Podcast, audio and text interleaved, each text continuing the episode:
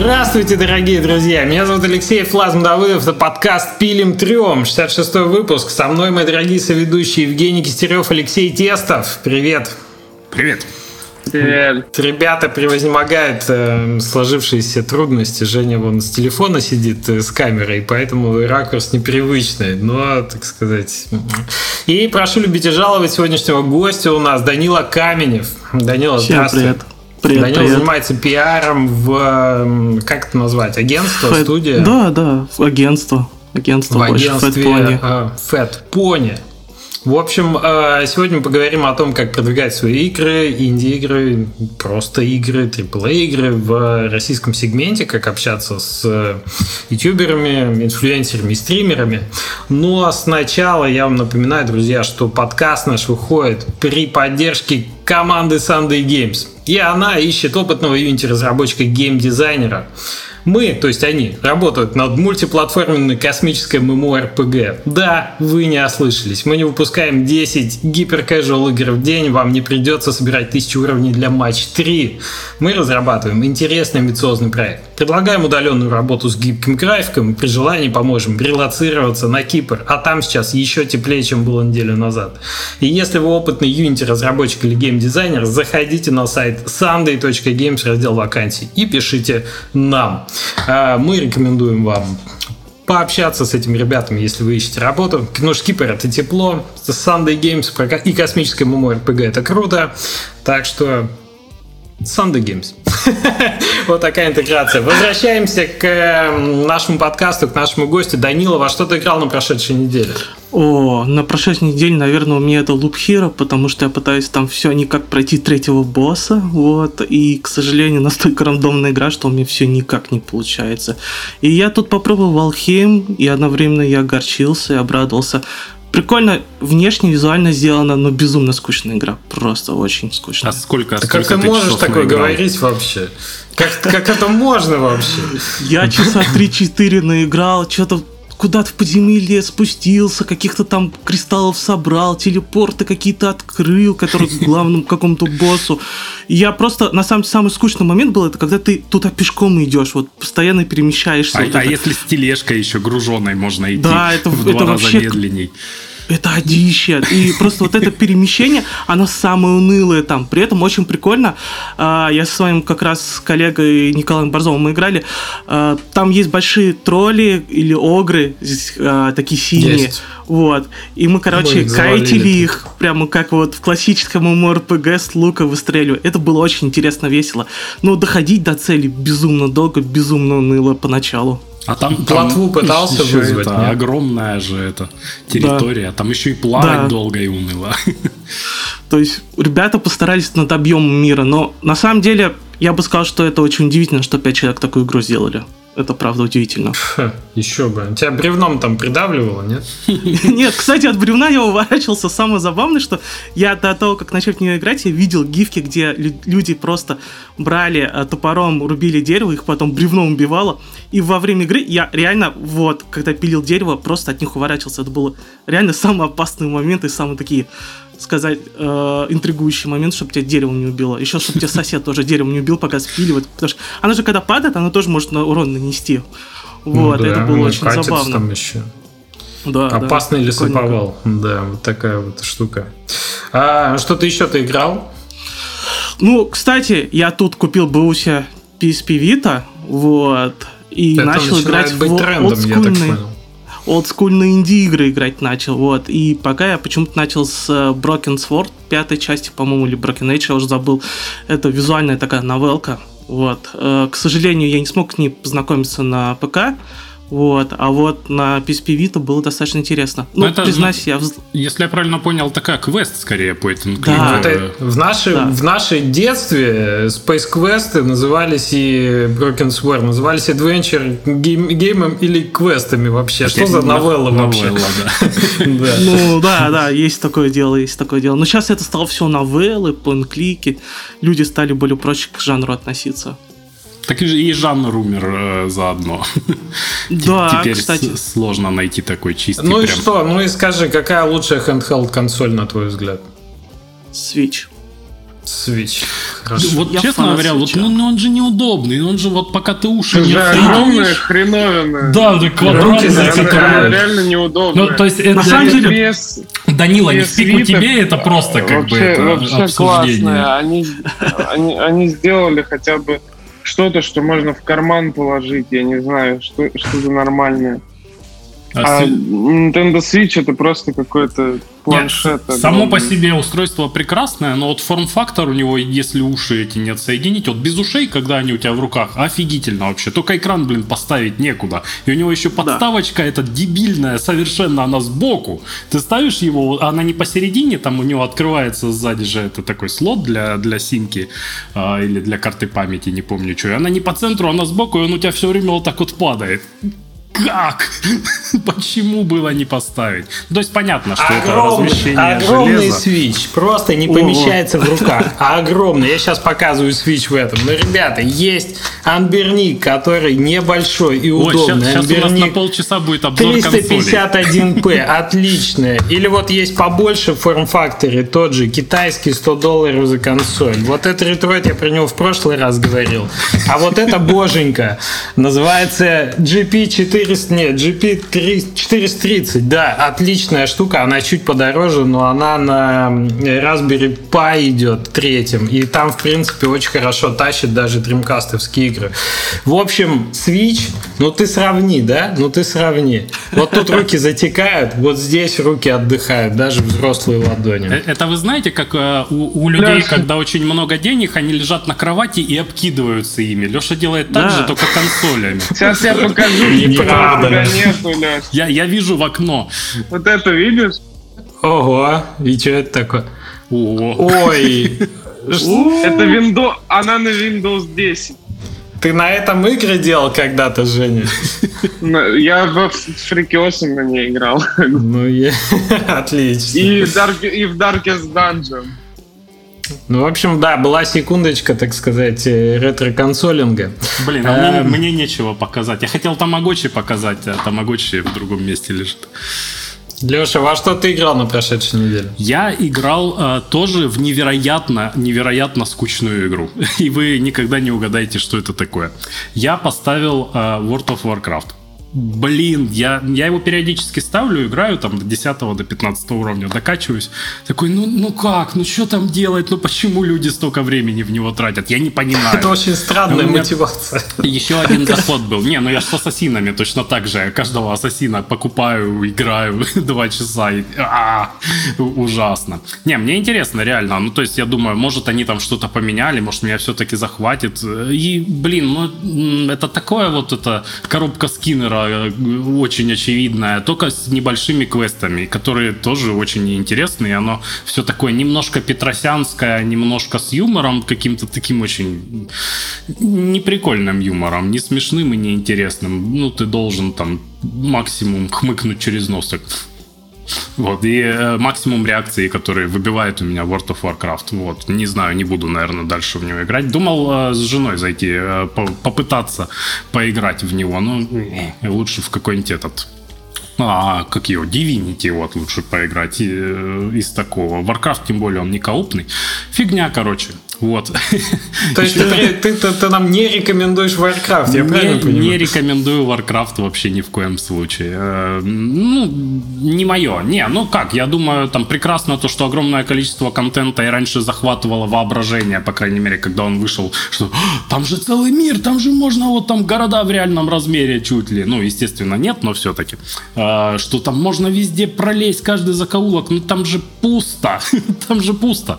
Там же ничего нет в этих городах. Там стоят эти торговцы, какие-нибудь чуваки, с которыми можно пообщаться. Ну, наверное, когда ты прокачаешься там до, до эндгейма, там тысячи активностей, кучи крафтов, там сыры варить, какие-нибудь пироги печь и все, что хочешь. Я не могу до этого физически докачаться, я умираю от скуки. Вот. Понятно. Женя, во что ты играл на прошедшей неделе? Пока Леша умирал от скуки. Мне кажется, Леша такими темпами скоро будет салаты с кактусом есть. Плакать, колоться, но продолжать есть. Да, исследование, это Блин, я, исследование. я на самом деле хочу, хочу попросить побыстрее это вступление, чтобы прошло, а то у меня сядут, сядут все устройства, и я, я отвалюсь от подкаста. Да, Женя сидит без света, чтобы вы понимали. Да, где, взмогает где-то просто. В глуши, в домике, в лесу. Давай, Леш, ты расскажи, как, во что ты поиграл, и пойдем. Слушайте, я поиграл в э, пару паровозных игр, э, которые вам э, мало Еще что скажут. остались такие, в которые...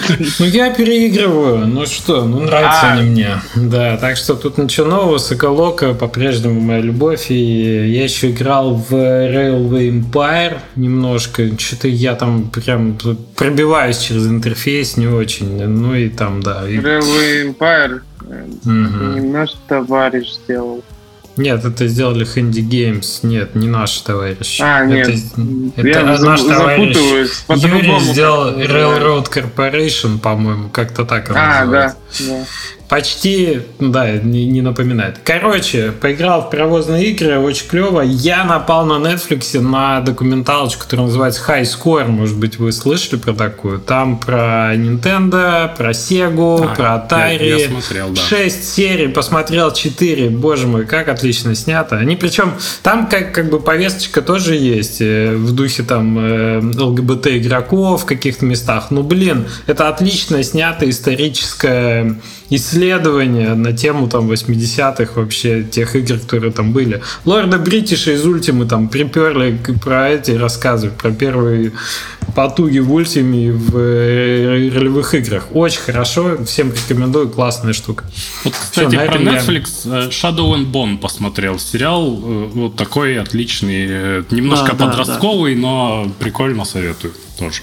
К играм отношения не имеет. Сеттинг Там прикольный. такая славянская мифология хорошая. Гриша, там что-то там еще вот эти Ну, там- это Арина они там. там на кораблях плавают и что-то там дуют в эти магами, нет? Да, да, да.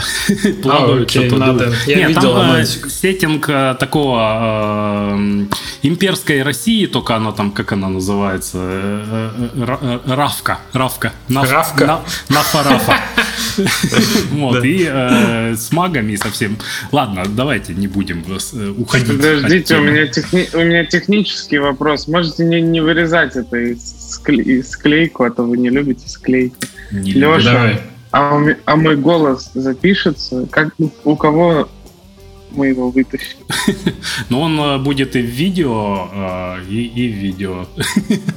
Из видео можно, можно будет Из видео вытащим. Все хорошо. Слушатели, не извиняйтесь. Извините. Давай. Давайте к Даниле назад. Данил, расскажи немножко о том, как ты дошел до вообще открытия своего агентства пиар, что что тебя мотивировало и чем ты там занимаешься. Блин, на самом деле Почему оно так называется? Да, да, это тоже интересная история. На самом деле, мой весь геймдев это какой-то набор случайностей рандома. Получилось так, то, что я пошел работать на дяденьку сразу после института. Вот, э, на такого обеспеченного дяденьку, соответственно, на 20 тысяч рублей в месяц. И в какой-то вот примерно в первый месяц я понял, что-то делаю я не так. Вот, и я к нему такой врываюсь в офис криками, а давайте заниматься играми, инвестировать в игры. Он посмотрел на меня, что такое игры? Я ему объяснил, что такое игры. Он такой, ага, там есть деньги. На дворе 2015 год был, эра инди только наступала, вот. Можно было релизить, наслаждаться жизнью. Он такой, ну, давай начнем. И, собственно, первые два года я ходил по всяким разным выставкам White Nights, DevGam и предлагал всем деньги, не понимая, как вообще инду- индустрия работает. Вот. Потеряли мы N миллионов рублей в этой истории, дав деньги там разработчику, потом там история, что не хватало денег, или разработчики говорили, все, мы больше не хотим делать эту игру, и бросали нас продуктом не готовым.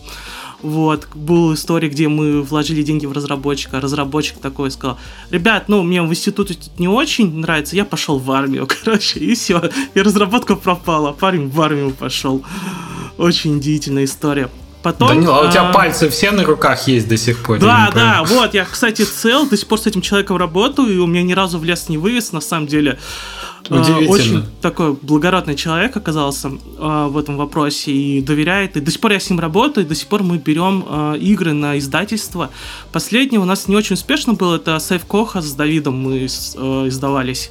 Вот, он, по-моему, был у вас. Да, Соответственно, Давид да, мы издавались, и вот на фоне Сейф Коха как раз мы создали пиар-агентство с Николаем Борзовым. Получилось так, то, что мы для Сейфкоха наняли одного, э, как сказать, э, одно пиар-агентство тоже, да, стороннее. И нам, к сожалению, мы не, не смогли найти с ними общую синергию в работе. То есть получилось так, то, что то, что они нам обещали, то, что там должно было быть, оно, к сожалению, не произошло. Вот, и мы там должны были резко придумывать, э, как нам эту ситуацию справить. И в этот момент мы позвали Колю, вот, Коля согласился нам помочь, причем согласился там прям чуть не за бесплатно нам помочь, за что ему большое спасибо в этой ситуации было. Вот, и когда мы с ним начали работать, мы поняли, что у нас, в принципе, получается неплохая команда. Вот, и после этого мы, после релиза Сейфкоха, пусть он там не самым удачным, но в принципе там в каком-то предикте в нашем он попал, хоть и не в самом положительном, да, вот, мы решили открыть агентство. И когда мы думали, как его назвать, э, мы поняли, что мы все люди в массе и назвались Fat Pony. Ну, хотели придумать какое-то дерзкое, веселое название, на самом деле. И почему-то у нас получился Fat Pony в конечном итоге. Вот, это было очень забавно. И в 19 и, и очень году... дерзкое, я, я считаю. Да, да, да. да. И в 2019 году мы начали, соответственно, работать. Вот уже третий год мы находимся на рынке, и вроде как даже успешно. Никто не против работы с нами. Ну окей, интересно. Вообще интересно, что сочетаете паблишинг и такое вот агентство в одном как бы инхаусе, в одном холдинге. Нет, не, не, в разных, в разных, это два разных, две разные компании. Просто э, для развития себя там в геймдеве, понимания, как работать Steam, да, вообще я занимаюсь там еще и небольшим паблишком. То есть вот сейчас там Make Your Kingdom у нас продукт, который там 50 тысяч виш-листов, вроде как там позитивная история идет с ним, думаю, мы зарелизим его достаточно неплохо. Вот, и одновременно у меня второй, соответственно, компания, где работает, соответственно, Fatpony, который мы организовали с Колей. Вот, это две разные предприятия. По этой причине э, вот эти два дела дают мне возможности э, как раз развивать себя как, э, сказать бы, как и внутри там продюсерской части, да, и как снаружи, как э, пиар, чтобы понимать лучший продукт, как продвигать и как вообще он строится внутри экосистемы Стима. Ну, это вот прикольно, так. конечно. Мне кажется, небольшой конфликт интересов есть, ну, потому что если ты а, издатель, а ты работаешь в рамках Фэтпони с другими издателями, то это такое, знаешь... На самом деле, да, но в этой истории э, все данные, с которыми там я с клиентом работаю, они никак не входят в рамках издательства, потому что тут этическая часть страна работы идет. И плюс мы достаточно далеко все же от каких-то данных по НДА, то есть э, работа нашего агентства она заключается в простом, мы работаем с, СМИ инфлюенсерами, то есть у нас нет таких, таких там секретных данных, которые мы там от издательства получаем, по большому счету. Понятно. Окей. Хорошо. А мы поняли, что такое фэтпони. А, ну, в смысле, что, что ты часть фэтпони. Что такое сегодня пиар-агентство и вообще чем они занимаются? Зачем они нужны? Да, на самом деле, тут сложный вопрос, у каждого свое представление, но для меня четкое понимание, что пиар-агентство это большей части руки, которым вы просто вот э, говорите, что сделать, они это сделают. Причем пиар-агентство это, ну, это руки в каждом регионе. То есть хорошее пиар-агентство, даже пусть супер отлично, находясь там, грубо говоря, в России, оно не может делать хороший пиар не знаю, где-то в США, ну, потому что далеко от журналистов, от всех местных СМИ и людей, вот, и для таких случаев обычно нанимают всяких вот региональных еще пиар-студий. В нашем случае FatPony занимается исключительным э, пиаром в СНГ, и мы работаем только с блогерами СНГ и с местными СМИ, вот, э, Наша задача очень простая. Мы просто создаем новости, вот, и предлагаем стримерам игры. То есть тут ничего нету супер волшебного, что не мог бы сделать обычный разработчик. На самом То деле, да, это... Э, просто это супер рутинная такая работа. Да. Ее, ее огромное количество. И ну, а часто у издателей там 4 пиар-агентства по разным регионам, которые вот этим занимаются, по сути, пиар-менеджмент такой. Это чтобы, чтобы слушатели не ожидали от пиар-агентств каких-то вещей, которых можно ожидать от издателя, например. Нет. Пиар-агентству надо говорить, что делать. Да, да. Ну, ну, хоть задание давать. Сейчас мы исправляем, на самом деле, ситуацию, то есть, э, имея какой-то опыт там издательств или каких-то там запусков продуктов, да, даже там э, с прошлым, там, я работал в других более простых пиар-агентствах тоже, в в сфере геймдева. Вот. Э, имея даже весь этот совокупность опыт, мы все равно иногда стараемся предлагать какие-то новые возможности, новые решения или же какие-то новые методики пытаемся. Но нельзя сказать, что это всегда хорошо работает или мы всегда приходим с какими-то идеями. Мы пытаемся развиться, но да, э, пиар-студия не заменяет ни в коем случае издательство и не берет на себя его работу. Это, скорее всего, вот эта мелкая, кропотливая работа с блогером, со СМИ, общение, коммуникация, которая тратит безумное количество времени, и нас, наоборот, э, издательство нанимает, чтобы не тратить на это время, а больше погружаться в продвижение продукта, в маркетинговую часть, а не в этот маленький там обсуждение со Занимаетесь ли вы, Данил, э, присутствием на региональных э, ивентах офлайн? А, типа там да. мира и чего-то такого. Или, да. или вы как раз начали этим заниматься, когда пандемия На самом деле, очень интересная история. Э, Коля Борзов занимается как раз э, менеджментом на Игромире. Вот, и он там представляет достаточно большое количество издателей, там Дайдальков, Птичка Нордиков и всех остальных достаточно больших веселых ребят. Вот, э, но это в рамках там игра мира. В основном на DevGame, на White Knight там особо издатель на самом деле э, западные не сильно заинтересованы почему-то в этом. У них э, не сильная заинтересованность в наших местных регионалах. Хотя инди из СНГ они очень сильно любят и хантят только так. Удивительно. Да. Ну, я правильно понимаю, что в целом маркетинг, который, ну вот маркетинг как совокупность усилий, которые предпринимает паблишер, она включает пиар но пиар э, сам по себе недостаточен. То есть мы не говорим про пиар, это не привлечение трафика, да, да. Э, абсолютно там не связано никак с этой закупкой. Это не там переговоры с платформодержателями. Угу. Это исключительно контакты с э, инфлюенсерами, это стримеры, ютуберы, пресса угу. и ивенты. Вот да, да, этом... это исключительно в этой части. То есть э, мы на самом деле пытались развить историю с трафиком, мы пытаемся. Сейчас появились вот эти новые метки, э, UTMI метки, да, которые в Steam появились для трекания. Да, да, да. Но, к сожалению, там есть очень много-много разных э, проблем, ошибок, которые, к сожалению, э, ну, как сказать бы, э, не дают нам качественно хорошо трекать всю эту историю. А как, ну да, там ошибок? если то есть там Если прям, прям к... какие-то баги или, или особенности работы системы? Там ограничение, да, есть в том, то, что когда пользователь заходит на твою страницу, да, через эту метку, э, он, то, чтобы его отрекать до конца, да, добавление веществ покупки или еще какое-либо действие, он должен быть залогином быть, то есть он должен быть зарегистрированным пользователем, а если не зарегистрированный пользователь, он туда заходит как просто общие показы, то есть он там в Total Vision показывается, что вот, да, по ссылке перешло и все, и дальше ты его трекать никак не можешь. И вот мы объединялись, у нас коллаборация с UA, э, с UA агентством по трафику, вот. И сейчас мы разрабатываем методики, э, которые бы могли бы позволить как-то это прогнозировать или же закупать трафик более-менее удачно, успешно для Индии в конечном итоге. И какие прогнозы? Что говорят user acquisition профессионалы? очень грустно все. То, что где-то примерно Steam лет на 5 отстает, наверное, от общей э, системы закупки трафика и отсутствия полной атрибуции. И передачки данных это на самом деле безумная проблема. И на самом деле то, что Steam сделал этот шаг, это хорошо. С другой стороны, мне кажется, он безумно боится, что зайдут большие ребята и начнут трафик закупать в безумном объеме. И обычно инди просто вымрут сразу же. Я, я тоже очень боюсь. Отстает и слава богу, я бы так сказал. Да, ну, да, потому что попытка есть уже хорошо. Там дальше посмотрим, куда выйдет. Не, ну просто я представляю, если большие ворвутся, начнут как в Мобале закупать вот это на спенды по 10 тысяч долларов, 20 тысяч долларов в месяц, то каком-нибудь обычной Индии там, я помню, с каким там, вот есть простой Инди Стас, по-моему, Шестак или как его? Шостак, да, Шостак, мне кажется. Шостак, да. А, то ему совсем будет невыгодно, нехорошо выходить в Steam, хотя он там уже сколько, года 4 или уже лет 5 делает инди маленький, выпускает в Steam стабильно.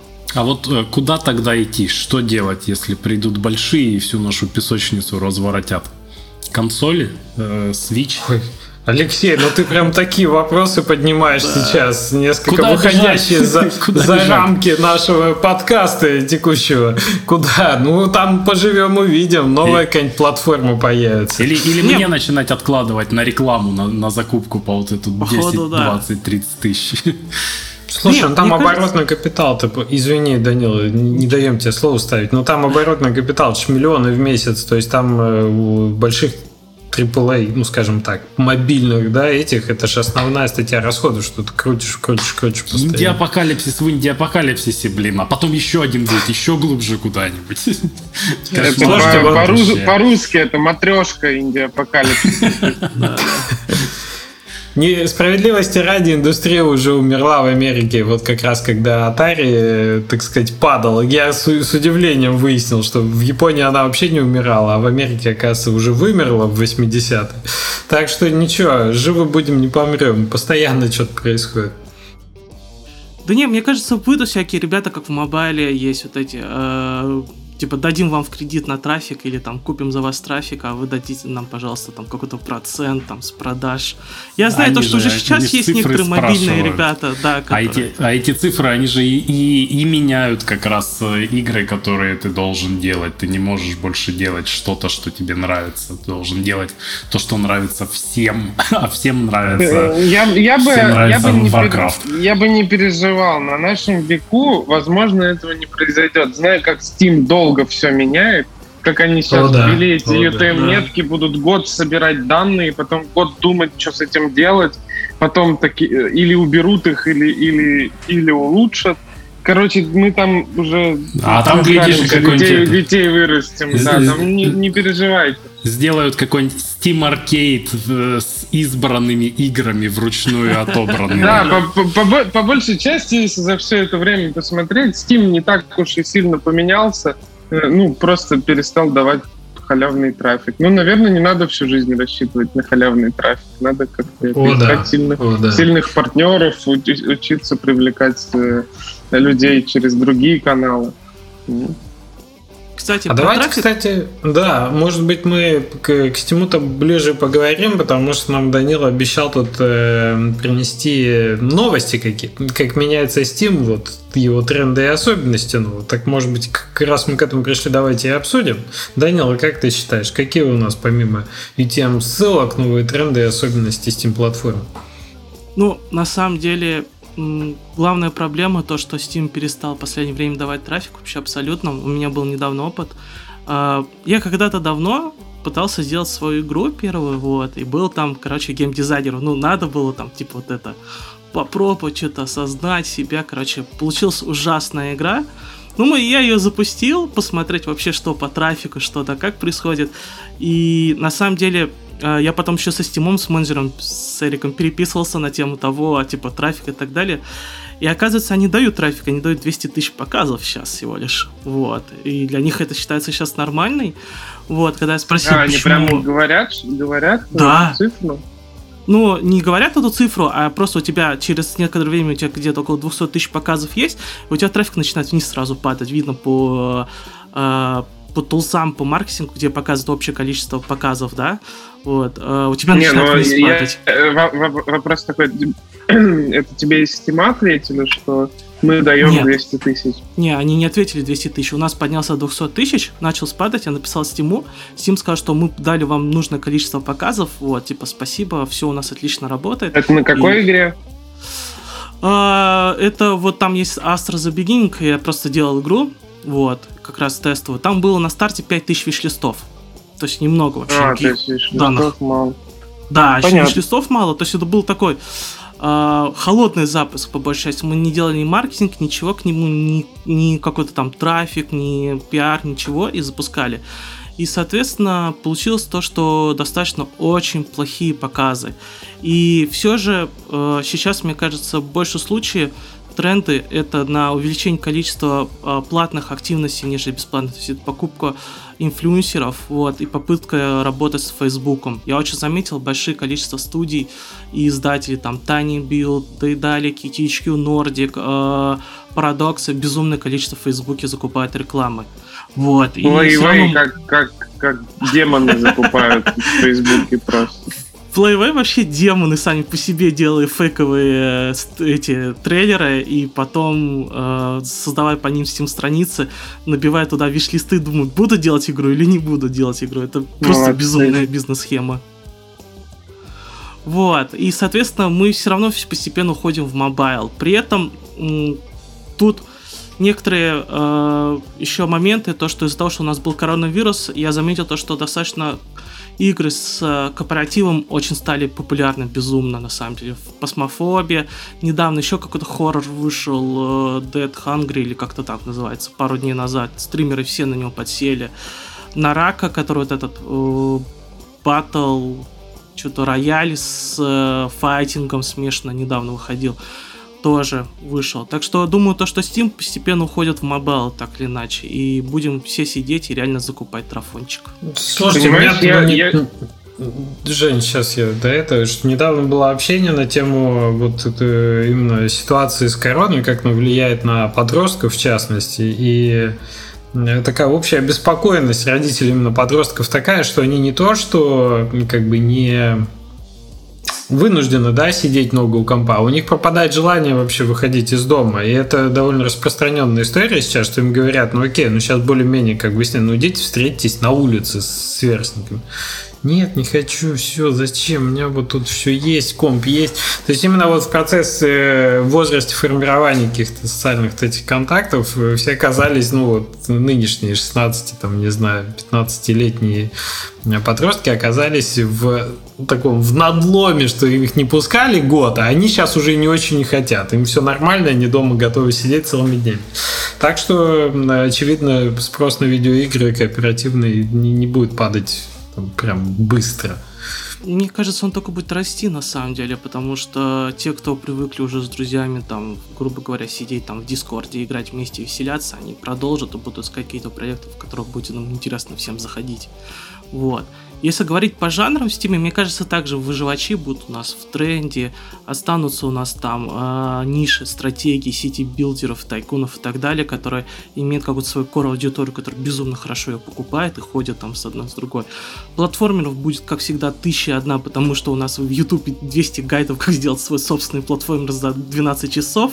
Народ будет по этим гайдам делать игры и выкидывать сразу Steam в надежде больших денег. Вот. И, скорее всего, будут какие-то прецедентные истории, как Loop Hero, как, э, не знаю, Valheim. Ну, Valheim, скажем так, у него там издатель безумно крутой, который закупает трафик и агентство, и все делает одновременно. Вот. Э, думаю, скорее всего, у нас выживачи и всякие там стратегии с РПГ. Слушай, я не думаю, что ну, хорошая стратегия на Steam е закупать трафик и все такое, Steam к этому слабо располагает сам по себе, не из-за своих механизмов, а, там UTM ссылок или чего-то такого. Я все время считаю, что ну, есть же игры, которые на старте получают угу. э, хороший трафик и не, не перестают его получать, да, у них не вырубаются да, да. эти показы. А есть игры, у которых там 100-200 тысяч, например, получили, да, и все, и резко обрубается. При том, что от количества виш-листов это не зависит никак. Есть игры, которые mm-hmm. там 100 тысяч виш-листов, они выходят, продают своим виш-листам и, и тонут. Все, дальше не продаются. А, для меня это означает, что Steam в целом смотрит на продажу и показы ну, на трафик как на математику. И очень простую. Я, я, ну, скорее всего, у них там не, не суперсложные формулы. Скорее всего, они просто видят, мы эту игру показали миллион раз юзерам на главной странице. Какое количество кликнуло и, и зашло на этот баннер э, внутрь игры? Вот тебе один коэффициент. Какое количество из этих людей купило игру? У них же трафика ограниченное количество, допустим, 100 миллионов, 200 миллионов, неважно, да, да. неважно, да? Э, и это просто коэффициент того интереса твоего продукта. То есть э, люди заходят на, на твою страницу, сколько из них покупают э, ее сразу. Ну, то есть кликнул, зашел, перешел, купил. Если этот процент высокий, значит, есть смысл больше показывать игру, значит, есть смысл, ну, как бы давать визибилити э, этому продукту. У ну, меня Я еще же Steam, дополню немножко. Steam на это перешел уже года как раньше этого не было. Раньше была более такая демократичная система.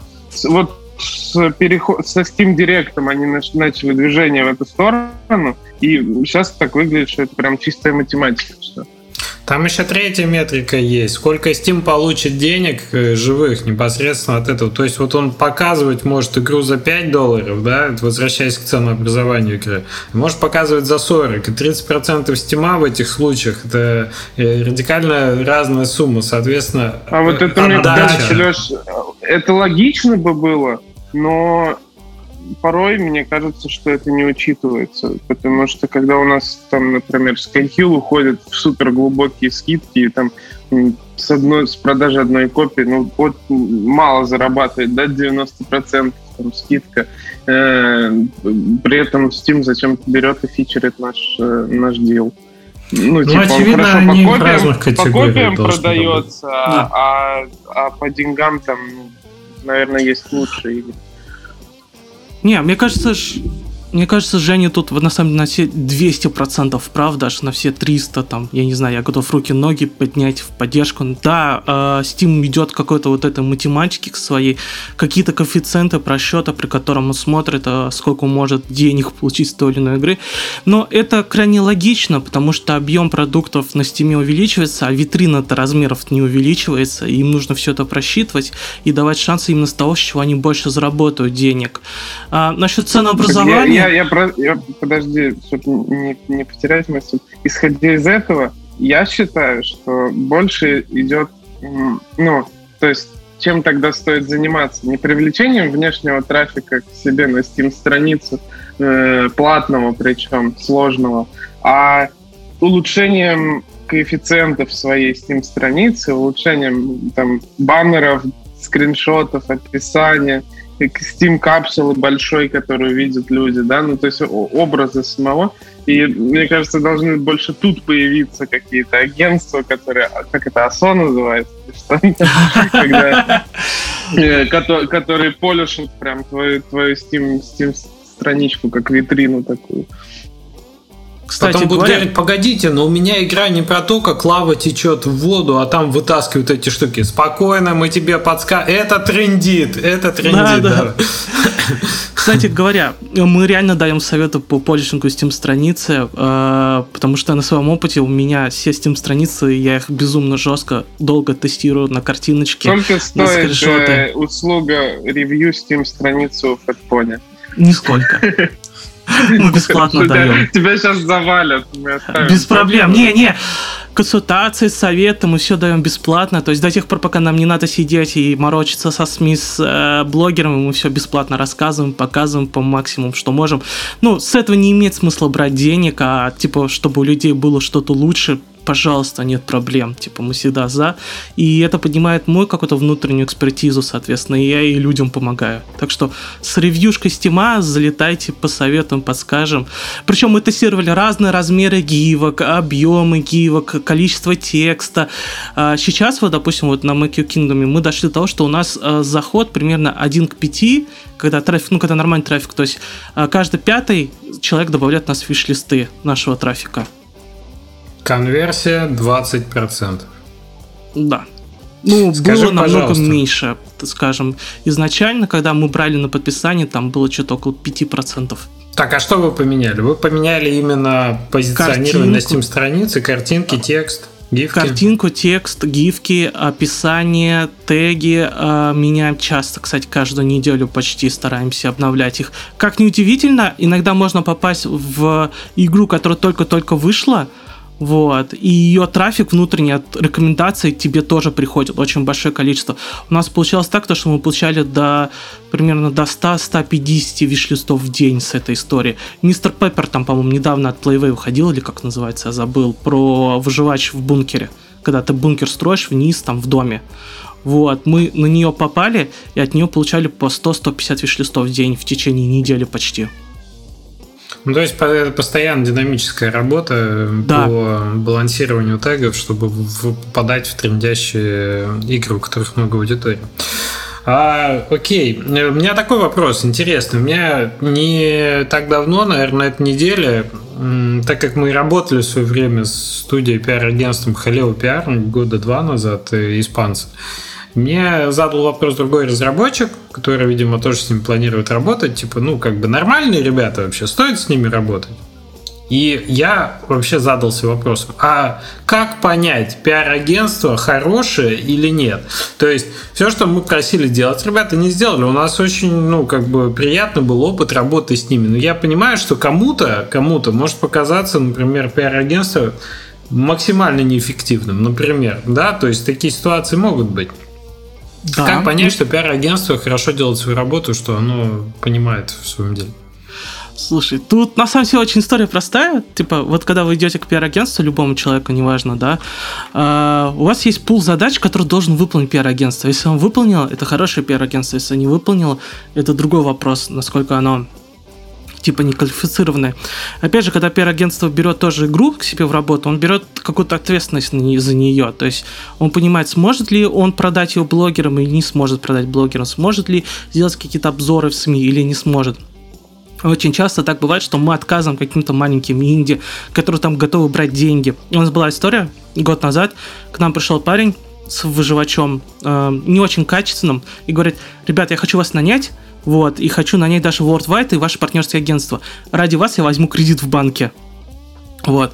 На что мы посмотрели сам продукт, вот, и мы сразу отказались, потому что, во-первых, мы понимаем, что мы особо пользы не принесем, и наша работа для него будет бесполезна, а кредит в банке это большая ответственность. Так что тут нужно, наверное, смотреть, насколько они выполнили первичные задачи. То есть, если они выполнили хорошо, то можно советовать как хороших ребят. А как понять это? Ну, Количество ну, скажем, там прессы, не берите блогеров. кредиты в банке. Да. Нет, Ой, это точно не надо. Кстати, вообще, на русский норм, любимым, да, сейчас Данил закончу быстро, да. раз уж про кредиты встал. На русский норм вышло отличное интервью с э, Александром Агапитовым, который Xolo сделал и является до сих пор единственным, так сказать, владельцем. И он как раз начинал с того, что он сделал обменник с Яндекс Денег на, э, на WebMoney, и там была двухпроцентная комиссия обмена в те годы. И, и вот для того, чтобы вот у него был оборотный капитал, он пошел под квартиру, заложил, взял 700 тысяч рублей, будучи студентом. И ему надо было бешеную выплачивать комиссию, типа там 20 тысяч ежемесячно отдавать, чтобы этот кредит обслуживать. Он не в банке даже взял, в каком-то частном кооперативе в Перми. И 4 года он отдавал, в 3 раза больше отдал, чем взял, но из этого выросла Иксола. Это скорее исключение. Для того, чтобы вот, вот такое вытащить, нужно, во-первых, талант, во-вторых, остальные яйца. Поэтому, ребята, кредиты брать вообще не советую. Это как uh, Demon Skins выходил, uh, Денис, по-моему, идет, я забыл уже фамилию, взял три кредита, по-моему, в сумме на разработку. Вот Бука недавно издавал эту игру. Вот, тоже это очень плохой опыт, ни в коем случае кредиты не надо брать. Мы когда услышали, тоже сразу нет. Demon Skins? Demon Skins, а назывался, по-моему, Хрост поначалу, Хвост, я уже забыл, как там, Хорст. Ну, в конце в Demon Skins она превратилась в название. То есть тоже, да, кредиты брать не надо. И как раз хорошие пиар-агентства, они не будут брать игры, где они прям видят, что они ее не потянут и не покажут какие-то там хорошие к нему результаты. То есть тоже тут Ну, и пиар-агентство же хочет работать на самом деле с э, тайтлами, с которыми легко работать, с которыми да, нужны. Я помню, я помню, как для работая с Дедаликом, получил Shadow Tactics, и как же я радовался, как, как на нее реагирует пресса, Конечно. как ее все забирают с руками, с ногами, ютуберы и все такое, и, конечно, там результаты крутые, при том, что на самом деле с хорошим тайтлом даже меньше усилий нужно получается, да, потому что да, да. просто, просто все забирают. Слушайте, а в чем тогда талант пиарщиков, ну вот именно пиар-агентств? Это вот убедить э, крупных стримеров все-таки сделать э, стрим или видео снять по игре, то есть осаждать их, искать к ним подходы, как-то продавать эту игру, чтобы они взяли. Что, в чем, в чем талант, смысл Слушай, работы? Мое мнение, особого таланта нет. Ну, все любят как-то там, не знаю, компании, наверное, говорить, вот мы чем-то особенные. Да нет, в этом вопросе мы ничем не особенные э, со стримингом каждый раз достаточно по-разному, то есть в зависимости, когда ты им присылаешь, какие релизы в этот момент, то есть у тебя может быть там, не знаю, выйти Doom, и в этот момент ты идешь со своим маленьким инди к ним, предлагать обзор делать, понятно, но у тебя результативность будет равна нулю. Тут тоже время надо. Вот, бывает, когда там э, ты идешь, предлагаешь какому-то крупному ютуберу, он через две недели отвечает, а потом видео еще через месяц сделает. Ну, типа, тоже Потому бывают такие ситуации. когда ты долго работаешь по одному региону, у тебя начинается, у тебя начинает много блогеров и там э, людей из прессы знать просто уже. Ты им пишешь, да. они к тебе уже, уже лояльны к тому, с чем ты к ним приходишь, ты с ними уже какие-то активности придумывал, конкурсы проводил, там еще что-то. Какие-то платные и, истории. Да, это как раз очень тяжело извне сделать. Там, например, в СНГ продвинуть как игру там сидит в Германии, да, или еще где-то. Mm-hmm. Типа, как, как, как ты напишешь, если ты с некоторыми блогерами там в ВК переписываешься или еще где-то. Ну, типа, у тебя какие-то теплые контакты уже есть. Да, ну да, да если, если ты постоянно, постоянно работаешь э, на одном рынке, то да. А если ты еще, ну, возьмем ситуацию, разработчик э, делает игру там три года, да, например, э, и он за эти три года не выпускал ничего, ни с кем не общался, не знает, кто, какие сейчас блогеры, какие, э, какая пресса, и он выходит без издателя. И он вот для того, чтобы ему сделать работу пиар-агентства, э, ему, ну, по моим оценкам, ну, нужно потратить примерно там полтора-два месяца своего личного времени, ну, прям, чтобы собрать это все, собрать эту всю базу, э, чтобы, ну, со всеми связаться, с кем нужно, э, и все такое. Ему нужно гораздо больше усилий сделать и он будет чужим человеком для этих людей. Вот, давайте а посчитаем можно... математику. А, а, а можно, подождите, я сейчас пока вот так. один вопрос задам, а, зацепился за а, фразу «платные истории». Насколько вообще обычно практика, что какие-нибудь блогеры, ютуберы э, просят деньги за то, чтобы э, сделать обзор или летсплей? Ну ты куда завернул? Есть да. э, ютуберы, которые ты пишешь, а там сразу менеджер такой резко залетает, залетает такой «за деньги». Вот, тогда ты такой, о, sorry, sorry, бюджетов нет в этот раз. Есть кому там напрямую можешь залететь к блогеру, сказать так, так, он может сказать там за деньги или, ну, игра мне не понравилась. Были у нас истории, когда блогеры и за деньги отказывались. По этой причине большинство блогеров, на самом деле, которые делают обзоры даже если будешь за деньги, они реально любят игру, которую они, обзор, ну, которую они вот делают обзор на данный момент, и к ней очень хорошо относятся. За деньги мы стараемся по минимуму делать, потому что нам нужны лояльные обзоры и лояльные пользователи, и лояльные, лояльная аудитория, которая вот посмотрит и почувствует, что там нет рекламы, потому что даже платный обзор, но ну, чувствуется, что это платный обзор. Вот, и мы стараемся там не платить денег по максимуму. Если когда там надо, приходится, мы говорим то, что смотрите, вот у нас блогеров будет мало, по той причине, что, ну, тупо она не зашла. Людям неинтересно людям в нее играть и в нее, на нее смотреть для аудитории. Соответственно, мы предлагаем вот такой-то такой список платных блогеров, потому что там у них аудитория максимально похожа на ту аудиторию, которая будет играть в вашу игру. И тогда уже издатель или заказчик или разработчик уже принимает сам решение. Но у нас это такое бывает, кстати говоря. По прессе стараемся вообще не платить. Сколько стоит сейчас обзор у ютубера, не знаю, 100 тысяч подписчиков у него? Сколько может стоить обзор? 2-3 тысячи рублей.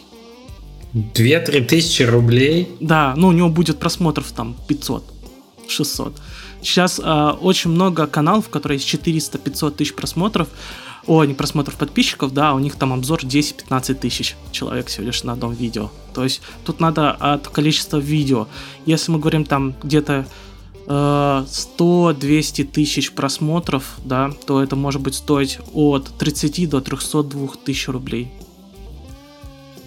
Так что тут Что, каждый до 302, извините, 302 тысячи. У меня была такая. Я себе представляю, это просто... То есть не 300, а 302. Там было 302 500.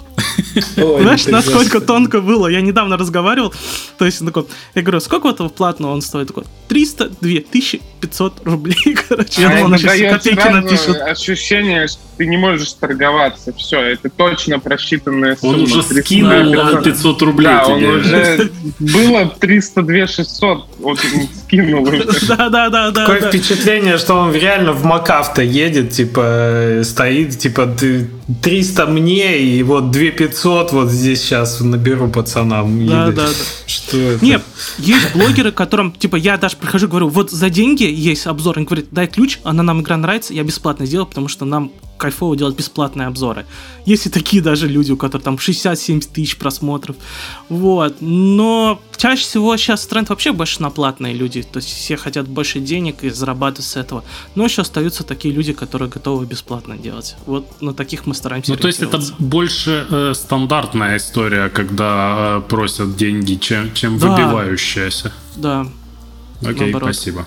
Хорошо, я вернусь к математике. Мне было очень интересно, вот что Женя сказал, полтора месяца надо в это вникнуть, чтобы вот сейчас нас слушает инди-разработчик, и он понял, вот у него есть, например, полтора месяца его жизни, он готов это, ему это, лежит душа к этому делу, и он сам этим займется, да?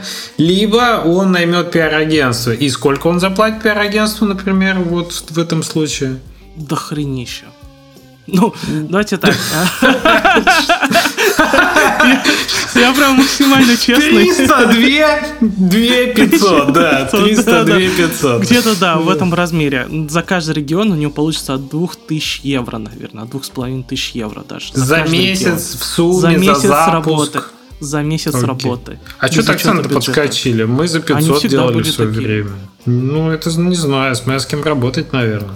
Ну, можно работать с какими-то парнями, которые за 500, но результат будет за 500, соответственно. То есть тут, к сожалению... Вот, тут отношения тоже жестко. много значит.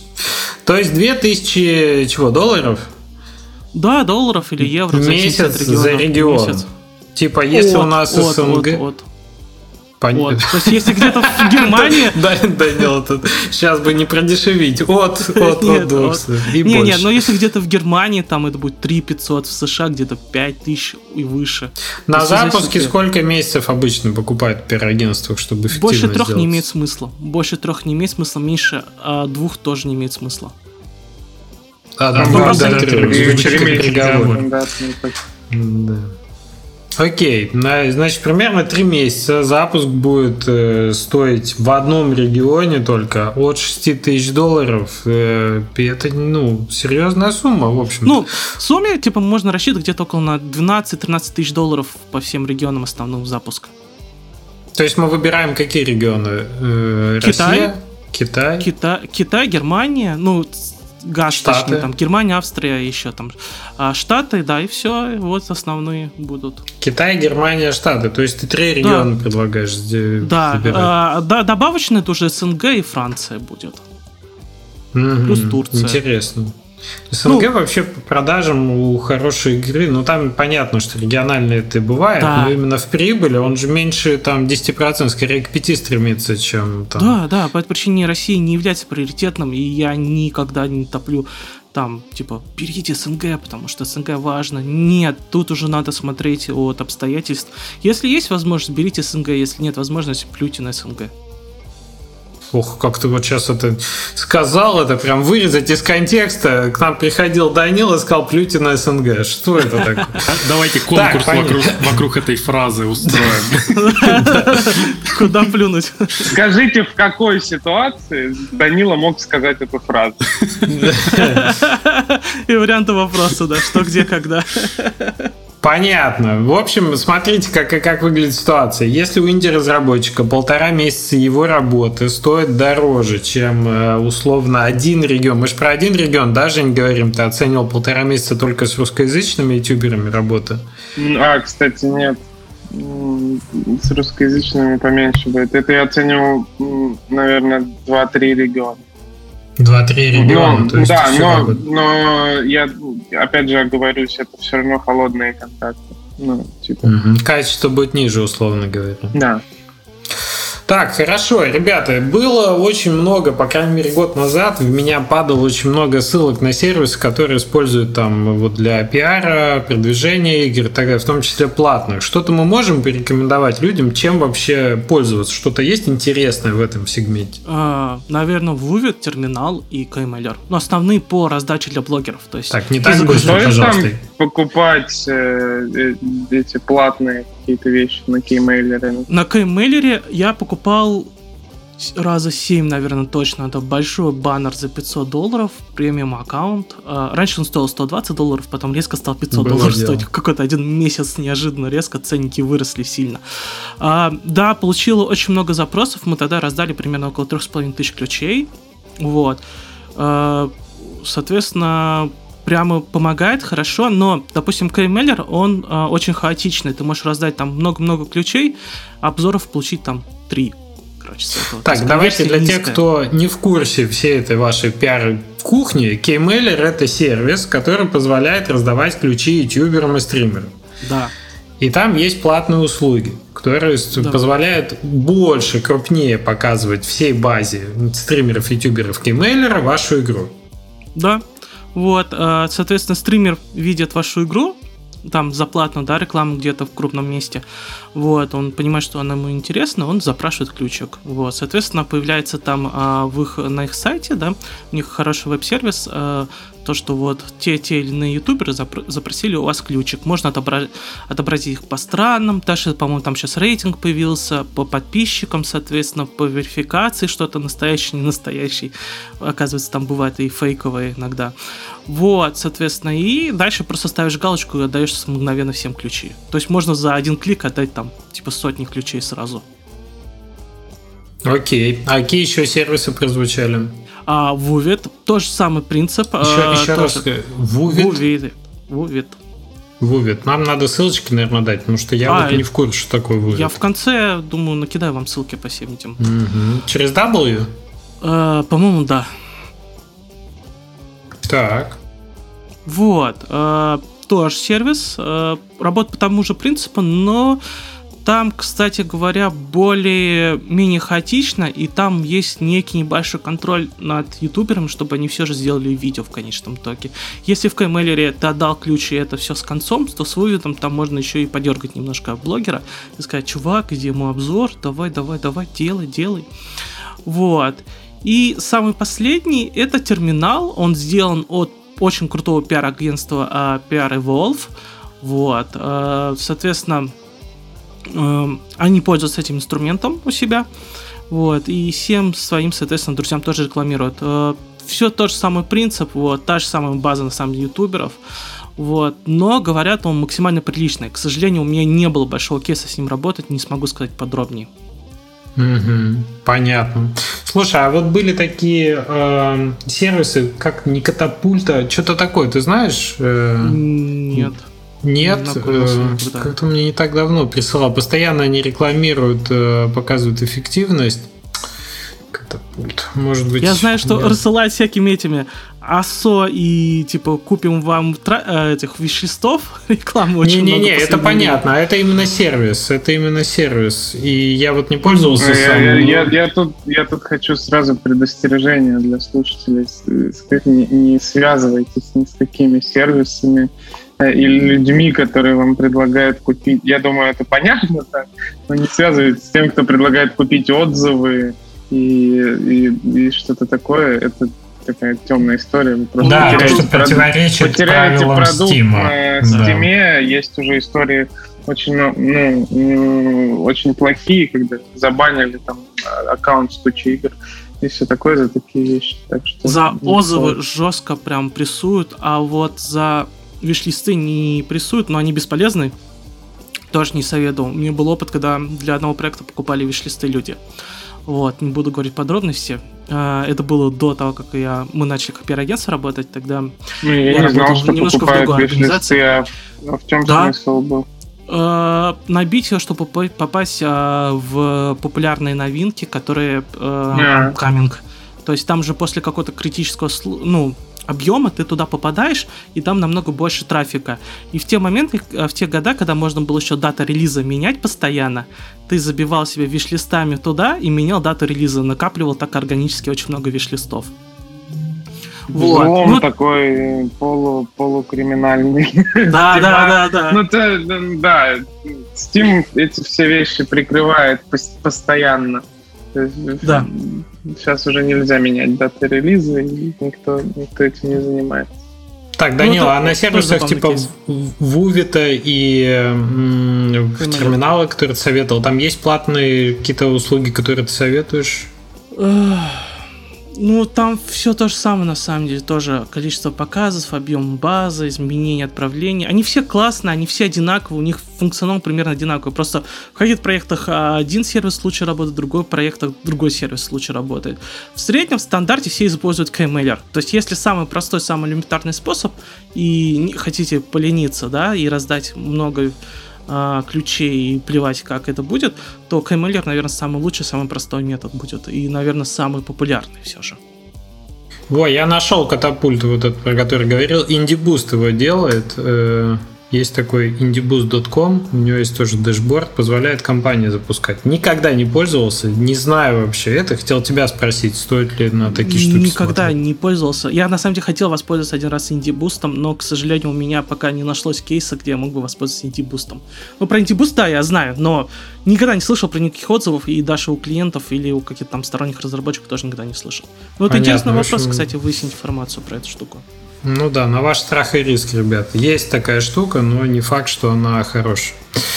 Окей, э, так, про это мы про инструмент поговорили. Ты что-то еще ты можешь добавить людям, которые решили сами вообще пиаром заниматься а, своих игр? Да, первым делом, короче, э, сделайте прескиты. Важно всем всегда делать прескиты с скриншотами, с описанием проекта, с трейлерами с э, гифками, с какими-то еще материалами интересными, с логотипами. Это первое, что у вас должно быть. Второе, делайте пресс-ки, э, пресс-релизы хорошие полностью. Не старайтесь в сам пресс-релиз тоже добавлять скриншоты, картиночки, там, как-то их там оформлять, потому что в зависимости от операционной системы, от монитора, каких-то других разрешений, э, все эти э, письма с сверсткой, они начинают расплываться и превращаются в какой-то хаос. Плюс само письмо весит там просто тонны. А вот. что должно быть в пресс-релизе тогда? В пресс-релизе, да, всегда должно быть описание о продукте, то есть э, первое, какая-нибудь информационная подводка, то есть это анонс, дата выхода, не знаю, новый трейлер, э, что еще может быть? Э, какая-то фича, Крис Эван снова нашел работу, там, не знаю, то есть у вас там в компании. Все что угодно, то, что то, что заинтересует человека. На самом деле очень часто пресс-релиз э, по сути становится статьей на сайте, потому что да. журналистов нет времени. Часто. Они очень с минимальными часто. изменениями, э, ну, по сути, пресс-релиз. И я бы об этом думал вообще, когда пишешь пресс-релиз, что, ну, по сути, ты пишешь статью о выходе игры, например. Да, да. Э, хорошую, классную, с описанием фичей, и все такое, вот вышла игра. Э, ну, я всегда, кстати, смеялся над этими алдовыми штуками, что там Среда, 17 марта 2020 год, Польша, Варшава. Сегодня издатель такой-то а, анонсировал там вот что-то. Кстати, такой пресс-релиз, он является стандартным на самом деле, очень часто. И а, его до, до есть, сих пор они такие, да. ведь, правильно? Ну, и принимают. Многие СМИ, кстати, к этому в СНГ тоже хорошо к этому относятся, на удивление. То есть, описание хорошего продукта, а, туда, соответственно, ссылочку сразу на, на Steam, на трейлер, а, описание фичей, какие-нибудь данные о разработчике или о студии, да, или об издателе. Снизу ссылочку на пресс-кит, и вот, вот это хорошее письмо, чтобы прессе не приходилось в первую очередь искать информацию, что вот она собрана, подготовлена, он что-то подправил, Да, для прессы же это рутина, да? Ему да, приходит, да. Он куча, куча этих и выпуск, ну, пресс-релиза о ну, релизе игры, это же 50-минутное дело, да, там быстро да. сделал, отправил редактору, он там как- как-то это проверил, все хорошо, запо- за- закинул на сайт, все. Угу. А, для блогеров же, на самом деле, сейчас я Раньше я писал просто тоже а пресс-релиз письмо, но такое более простое, типа понебратское. Сейчас же, на самом деле, я начал еще гифки в письмах добавлять, какие-то такой эффектную гифку добавляя, чтобы сразу было видно, о чем игра и что происходит, чтобы ему по ссылке не сходить, чтобы он по какому-то такому инфальтивности, такой, о, мне понравилось, давай я буду играть. И вроде бы это дает больше. То есть я пишу какую-то пишу новость, то, что есть ключи о какой-то игре, о такой-то такой игре, вот, сразу указываю жанр, или, допустим, если он похож на киберпанк, я пишу там, типа, в сеттинге киберпанка, что-то простое, понятно, не надо писать там э, какие-то сложные описания или какие-то тонкости жанра, потому что никто этого не понимает, кроме разработчиков. Вот, сразу пишешь какой-то там фичи, гифку красивую, страничку на трейлер на Steam и говоришь там, есть ключи, нужно пиши. Или можешь сразу, если готов отдавать ключи, просто отдаешь ключ. Вот а вот, все. кстати, недавно да, на Most Place был э, разговор о том, как именно писать блогеру э, письмо, в каком стиле. То есть более формально, на вы и э, как это Я типичное деловое общение, или все-таки более дружественно, да, ты предлагаешь? Я пишу дружественно всегда, вот, и мне иногда там, типа, отвечают. Ну, потому что я уже не первый год им пишу, вот. А, а, а вот, а если сма... первый раз пишешь блогеру? Первый раз, смотри, первый раз, когда писал, э, мы вообще, когда собирали базу, я каждому блогеру написал, типа, здравствуйте, вот мы такое агентство, мы хотели бы вас добавить в нашу рассылку по новостям и ключам, разрешите ли вы? И нам отговорили, mm-hmm. да или нет, вот, я каждого спросил. Mm-hmm. Вот, и все равно а. Дальше уже, эй, типа... чувак, если разрешил, Да, да, когда сказал, да, потом сразу, ноги, так да? и было. Так и было. Потом сразу, привет, слушай, мне очень нравится твой канал. Вот эта игра, мне кажется, она тебе подойдет. Вот, э, смотри, вот такие фичи, вот тут гифка, тут у нас, короче, Steam страница, трейлер. Если нужен ключ, пиши, я тебе с радостью дам. Вот и все. Mm-hmm. А потом постепенно там ВК добавляешься, номер телефона, Телеграм, там номер телефона, адрес, адрес, да, да, гости с детьми познакомить. Да, да, да, да. Вот это сразу начинается понебратство. Вот, да, и постепенно приходит какой-то такой вот ключ. Понятно, Понятно. прекрасно. Хорошо. Эм, что мы еще хотели обсудить сегодня?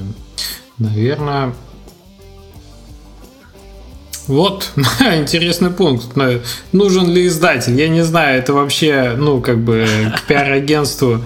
Ну, нужно ли пиар-агентство, мы уже выяснили, как минимум, а да? Типа, если ты готов э, тянуть вот эту всю тему с э, базой ютуберов, платить по 300 2500 людям за платный обзор и так далее, понятно. Просто нужен ли издатель, мне кажется, тема вообще для отдельного подкаста. Может, у тебя есть что-то емкое сказать на этот счет? Слушай, а, на самом деле а, издатель нужен в том же ключе, как и пиар-агентство. Если ты готов, короче, сам договариваться с платформой, у тебя есть связи с платформой, у тебя есть своя аудитория, то, в принципе, типа, тебе издатель не нужен. Но если ты Не, делаешь... вот как, как сказал издатель или, или пиар-агентство, они нужны всегда, в любом случае. Просто или ты ими будешь, или, или ты их наймешь, или запартнеришься с ними. Вот, ну, типа, человек, который спрашивает всегда, нужен ли мне издатель, обычно нужен ему издатель, потому что он, ну, то есть, ну, не понимает, что должен делать издатель, нужно хотя бы увидеть, э, потому что это делать все придется тебе. Да, Данил, продолжай. Ну, Меня тут, да, тут point то, что, э, да, издатель-то нужен, просто поинт этого момента был в том, то, что если вы наняли uh, пиар-агентство, это не значит вам, что не нужен издатель. Наоборот, вам тоже нужен издатель. То есть, Многие чтобы издатели понимание... работают с пиар-агентством. Да, правильно? нужно понимать, что пиар-агентство не заменяет издательство, и чтобы ребята тоже сейчас, вот услышав это, не побежали, типа, нанимать пиар-агентство со словами, ну, мне же не нужен издатель, сейчас кредит в банке возьму, типа, они как издатели все сделают. Ни в коем случае, это абсолютно разные стихи, это разная работа, у каждого разная ответственность, вот. В, Э, в каком-то там в общем ключе э, совокупности как раз успешный релиз это сочетание работы пиар-агентства, хорошая работа издателя и помощь со стороны там от разработчика, который дает хорошо современный контент и информацию. Вот это вместе хорошо работает. По этой причине э, вопросы, нужен ли нужен, не нужен издатель, тут уже нужно оценить свои силы и, соответственно, ни в коем случае не считать то, что пиар-агентство заменит вас как, ну, заменит издателя. Это никогда такого не будет в жизни. Mm-hmm. Ну да, согласен. Мы в целом с этого начали, что обрисовали э, те, те области ответственности, которые приходятся на издателя, приходятся на пиар-агентство. Да. Издатель, он как будто бы сильно шире, и пиар-агентство, конечно, никогда к платформам не пойдет договариваться насчет там каких-то слотов запуска, скидок, э, спецпредложений мне кажется, когда пиар-агентство пойдет с платформы договариваться, в тот момент он превращается в издателя. В издателя, да, да. Да, да, он уже становится издателем. Ну, кстати, кроме шуток, вот все пиар-агентства, с которых я знаю, ну, как бы маленькие, да, не, не те большие, которые именно специализируются и, скорее всего, являются частью холдинга, где есть уже издательство. А, потому что мы знаем, что там у Embracer, например, наверняка есть в рамках купили ну, недавно. Ну вот, да, да, это как часть бизнеса, это один из кирпичиков, который у них есть для обслуживания внутренних продуктов.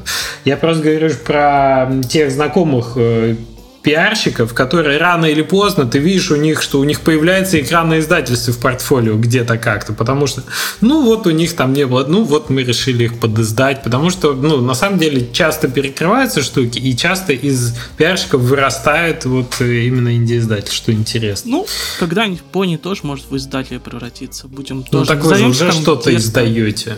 Ну, я издаю-то, в частности, не со стороны пони, со своих там ребятами, своими отдельными. Вот, но когда-нибудь появится тоже с дерзким названием издательства, где будет это логотип пони дерзкое какой-нибудь. Да, я маленькая лошадка, стоит очень много денег. Вот это. Да, да, да, и песенку снизу запишем. Понятно. Да. Что-то есть, что мы еще не обсудили, Данил? Что-то, что ты мог сказать своим будущим, не знаю, партнерам, Пока у тебя есть такая возможность.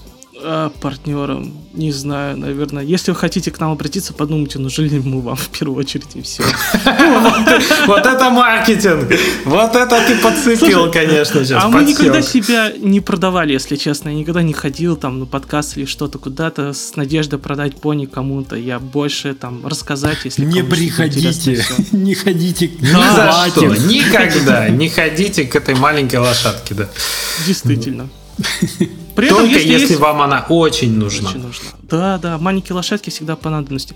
Но если нужно там какой-то совет, информация, там посмотреть Steam страницу, там какое-то мнение, чтобы я высказал, можно мне всегда писать, я всегда это бесплатно, я даже не буду намекать на какие-то платные услуги. Это факт. 302 500. Да, да, да, да, да. Цитата дня. Понятно. Ну что, Данил, спасибо большое, что ты к нам пришел. А, мы периодически про пиар-агентство говорим, про маркетинг вспоминаем, но мне кажется, нет никогда, ты никогда не можешь достаточно об этом поговорить, чтобы не осталось ни у кого никаких вопросов, поэтому это полезно, это всегда интересно там инди-разработчикам нашей аудитории. Поэтому да, спасибо, что такие вопросы поднял, э, просветил немножко за актуальную ситуацию по трендам э, передал. Это это здорово. Это, я думаю, в кассу всегда. А, что, удачи тебе с э, всеми направлениями твоей деятельности. Э, и, может быть, когда-нибудь вы игры будете делать, может быть. Может быть, не, да. Не только это. Так не что, ввязывайтесь да, в это. Не... Бегите, глупцы, пока можете. Да, да. А то потом кредиты вот это вот, ты понесся по, по наклонной, покатился. Да, так что ждем тебя, не знаю, на апдейт по информации, так сказать, на рынке СНГ пиара через годик-полтора. Расскажешь нам новые тренды. А... Или после релиза Make Your Kingdom, насколько я О. понимаю.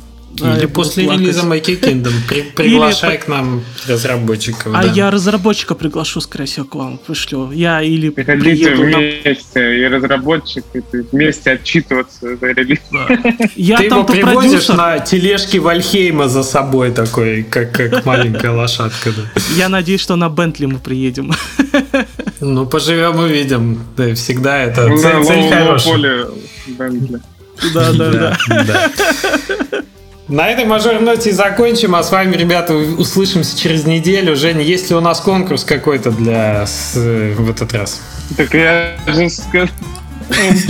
Думаешь, был? Я же сказал в середине выпуска. Ребята, у нас конкурс. Данила нам э, придет, раздаст каких-нибудь три ключика э, каких-нибудь игр, которые он сейчас продвигает. Если вы скажете, в каком контексте Данила мог что? Что, Данил, ты сказал? А, так, плюнь на СНГ, во! Плюнь на СНГ. По грани, по грани у вас Не очень позитивный конкурс, я извиняюсь. Просто он смешной. Давайте, Хорошо. давайте посмеялись, а используем так. Вот мне интересно э, узнать про кейсы от наших слушателей. В какой момент ни в коем случае нельзя было плевать на СНГ рынок? Есть ли ситуации, в которых Данила сказал, о боже мой, э, так сказать, и всю, всю слюну взял назад? Потому что, потому что, когда нельзя плевать на СНГ, придите и расскажите нам, а мы вам дадим, вернее, Данила выдаст ключики. Да, да, да мы какие-то контакты Данилы, я имею в виду сайт, понятно, там пиар-агентство оставим. А, твои личные контакты можно какие-то оставить? Да, я могу телеграм оставить. Завалили своими страницами, и ты потом сидел, Конечно. ревью их и давал им всем совет. Конечно. Ну все, ссылку оставим. Да, да пожалуйста, пишите нам. Внизу. Угу. Под видео. Под видео, да. Ждем вас, ваши комментарии на где у нас? На телеграм-канале, ваши отзывы в Ютьюбе, в Твиттере, пожалуйста, нас фоловьте и заходите Приходите в Most на Most Place, да. И это я тоже хотел сказать. Наше дружное сообщество растет, в нем добавляются новые слушатели, у нас проходят там активности разные, поэтому да, присоединяйтесь, рассказывайте про свой, про свой проект. Все, услышимся через неделю, ребят. Пока-пока. Счастливо. Пока, счастливо. Пока-пока.